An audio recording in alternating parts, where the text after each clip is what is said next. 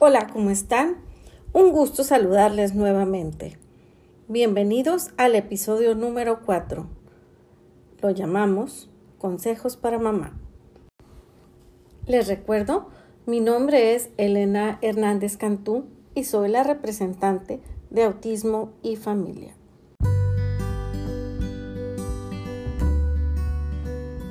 Estamos en el mes de mayo y quisiéramos darles unos consejos para mamá.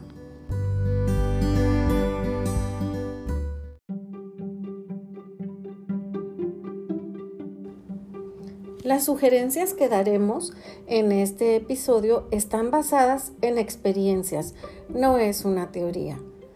Y son sugerencias para cualquier tipo de mamá, pero en este caso nos estamos dirigiendo a aquellas mamás que tienen un hijo con una condición de autismo.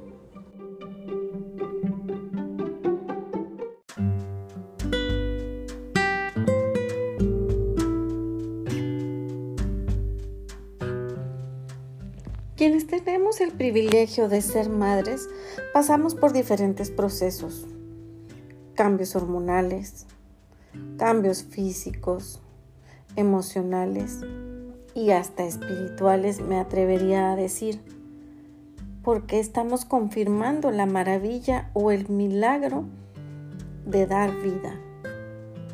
Y ahí es donde para mí se encuentra la más grande expresión de Dios. Nunca más seremos las mismas después de dar a luz.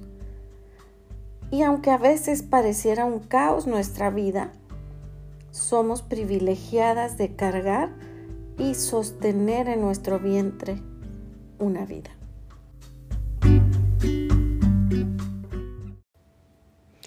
Pero ahora hablemos de aquellas mamás que tienen un hijo con condición de autismo. Sí, una de esas soy yo. Y lo que les voy a platicar no es teoría, es la experiencia que tengo a través de 22 años, porque esa es la edad que tiene mi hijo Lalo.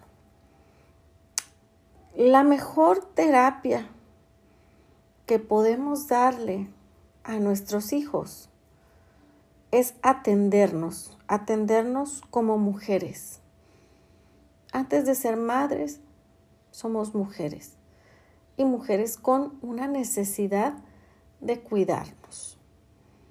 Y es bien importante comenzar por aquí, por este camino, para nosotras estar fortalecidas y no estar débiles ante aquel hijo que definitivamente sí es muy demandante. Nos necesitan fuertes y para eso hay que trabajarlo. Y aunque ellos nos necesitan fuertes, ellos y sus hermanos, nosotras mismas necesitamos sentirnos fuertes, necesitamos sentirnos en paz. Antes de iniciar la lista de recomendaciones, quiero hacerles una sugerencia. Bueno, es algo que yo practico. Quiero decirles que yo soy un poco dispersa, entonces yo todo anoto y me sirve mucho. Entonces, eh, la sugerencia es que se consigan, eh, no se pueden hacer un formato en la computadora en donde pongan todos los días del mes o un calendario de esos que marca así con cuadritos los días del mes para ir dando seguimiento a cada una de las actividades que nos benefician para nuestro desarrollo. Pues vamos a empezar. Vamos a empezar por hacer algo de ejercicio. Y ustedes dirán, oye, ahorita estamos en pandemia, no podemos salir. Sí podemos salir tantito eh, en el atardecer o, o muy tempranito y podemos darle unas vueltecitas a nuestra calle. O si tenemos un parque, algo cerca del parque. Y esto se puede hacer tres veces a la semana. Precisamente por eso, por esta frecuencia, es importante estarlo anotando. Si, bueno, en lo personal, si yo no lo anoto, yo me pierdo, se me olvida, se me, luego ya me desorganizo. Entonces, Si lo anotamos en ese calendario o en esa hoja cuadriculada, hoy sí fui y le di dos vueltas a la manzana o tres o lo que aguante, o tengo una caminadora en la casa o tengo una bicicleta y le pones ahí flechita el lunes, otra flecha el martes y otra flecha el jueves y ya cumplimos los tres días. La siguiente, comer sano. En lo personal a mí los fritos me fascinan, pero he tenido que bajarle al consumo. Me he dado cuenta que no me hacen bien a mi digestión y si no tengo buena digestión no duermo bien. Entonces, también podemos anotar en el calendario lo que hemos estado consumiendo de alimentos y tomar mucha agua. Buscar también un hobby como pintar, tejer, cocinar. Bueno, no sé, a mí me gusta mucho cocinar. Y ese hobby no tiene que, no tienes que salirte tres horas en la tarde, porque sé que muchos de ustedes tienen niños chiquitos pero sí dedicarle a lo mejor una hora a la semana, por lo pronto, si es que los niños están pequeños y pueden hacerlo más, por lo pronto hacer algo que les guste mucho hacer una vez a la semana, dedicarle media hora, una hora. Si estamos casados o estamos viviendo en pareja, salir una vez al mes una vez al mes solos, buscar la manera de que alguien les cuide a sus hijos, una sola vez. Si no estamos en pareja, como quiera, hay que salirse. Y hay que salirse una vez al mes con las amigas para reírse y que nuestra plática sea una plática ligera. No hablemos del autismo y y tratar de no, de, no tocar temas densos, pesados para, para nuestra mente. Se trata de ir a relajarnos.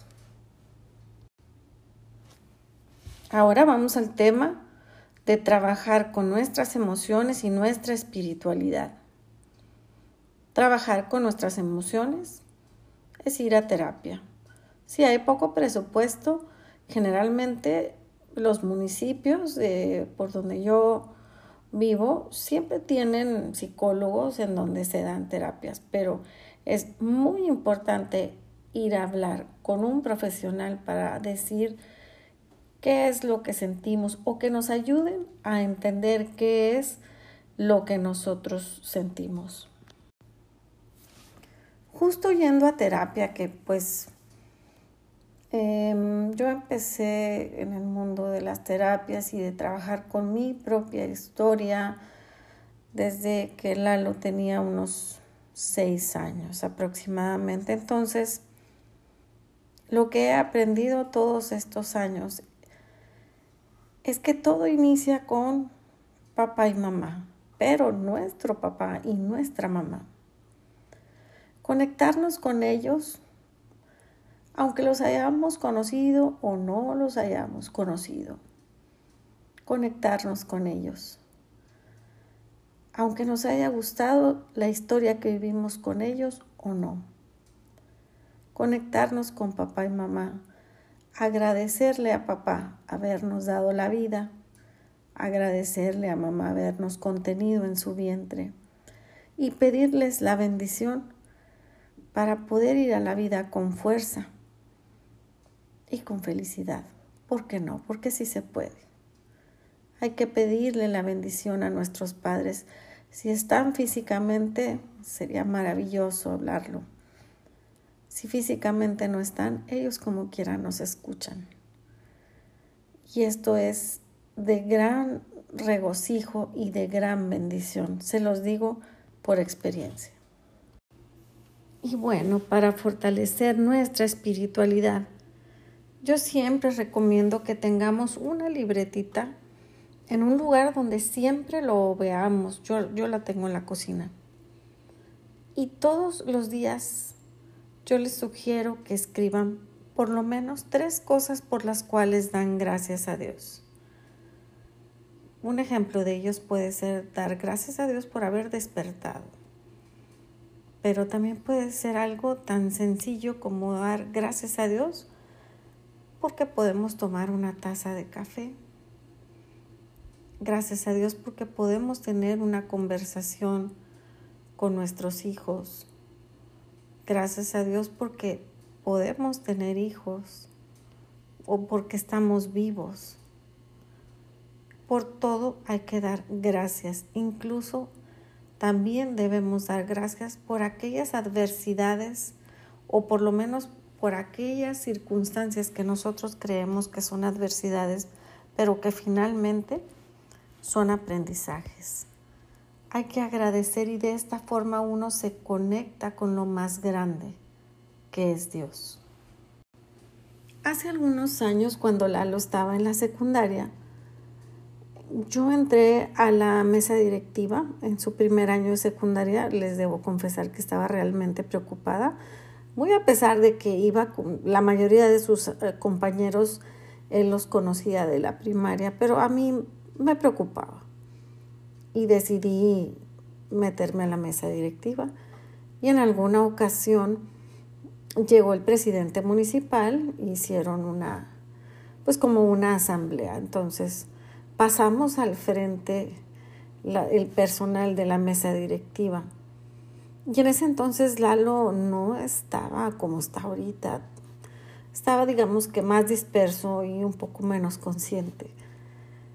Al final del día ya nos vamos a casa y me dice, mamá, escuché que te mencionaron. Yo volteé y dije, ah, caray, yo pensé que este muchacho andaba en las nubes creo que en ese momento él se sintió orgulloso y yo sentí muy bonito. Creo que le dio gusto verme activa en, su escuela, me dieron algo de importancia y le gustó.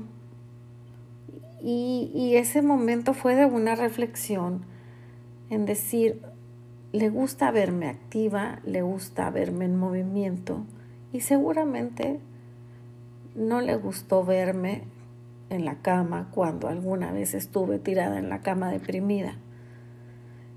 Y, me gustó y dije, qué bien, qué bien que me está viendo y qué bien que yo me estoy moviendo y que él me ve diferente, me ve en acción. Esa, eso hizo una gran diferencia en mí y me dio muchísimo gusto que a él le diera gusto verme bien. Por lo menos así lo interpreté yo. Les recuerdo que nuestros hijos con condición de autismo no están en su mundo, están en el nuestro y nos están viendo y además nos están sintiendo, sobre todo las mamás. Nosotros para ellos somos puras emociones y es muy importante cuidar nuestro estado emocional.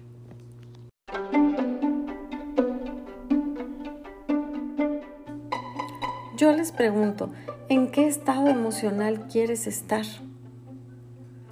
¿En qué estado emocional quieres que te vean y te sientan tus hijos, incluyendo el de condición de autismo? Recuerda, Él está muy atento y creo que es el que más percibe tus sensaciones y tus emociones. Esto es una decisión de nosotras, de cómo nos vamos a sentir. Qué regalo tan grande es que vean a mamá evolucionar, que vean a mamá que cada vez se siente mejor. Esto se dice muy fácil, esto lo tenemos que trabajar. Nosotras tenemos que trabajarlo y vamos a empezar a hacerlo por amor propio y después por amor a nuestros hijos.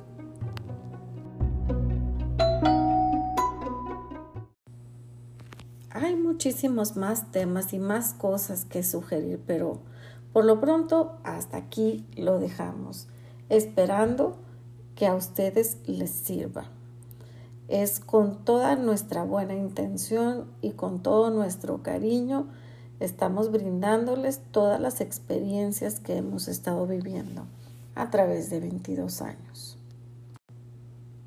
Una vez más, les agradezco de parte de la familia Marroquín Hernández, de parte de Autismo y Familia, un agradecimiento por seguir escuchándonos.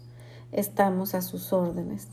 Y les recuerdo, como siempre, que si nos pueden apoyar con las redes sociales de Lalo, en Facebook está como Lalo Marroquín, Instagram Lalo Marroquín H, en TikTok como Lalo Canta y en YouTube como Lalo Marroquín y ahí verán pues su más reciente faceta que es de entrevistador. Ya tiene tres, bueno, dos entrevistas y un reportaje y va a continuar. Entonces, eh, no se lo pierdan, por favor, síganlo y en las entrevistas eh, van a ver cómo sí pueden hacer una vida, cómo pueden descubrir el talento de sus hijos y, y ellos quieren estar en la vida y quieren hacer cosas. No se pierdan esas entrevistas de Lalo, están, están muy, muy padres, muy reveladoras para aquellos papás que tienen niños chiquitos, son reveladoras para aquellas personas que no viven dentro del mundo del autismo. Son, eh, nutren bastante. Así es que muchas gracias por seguirlo, cada vez vamos mejor, pero si siguen difundiendo su información, se los vamos a agradecer. Hasta la próxima.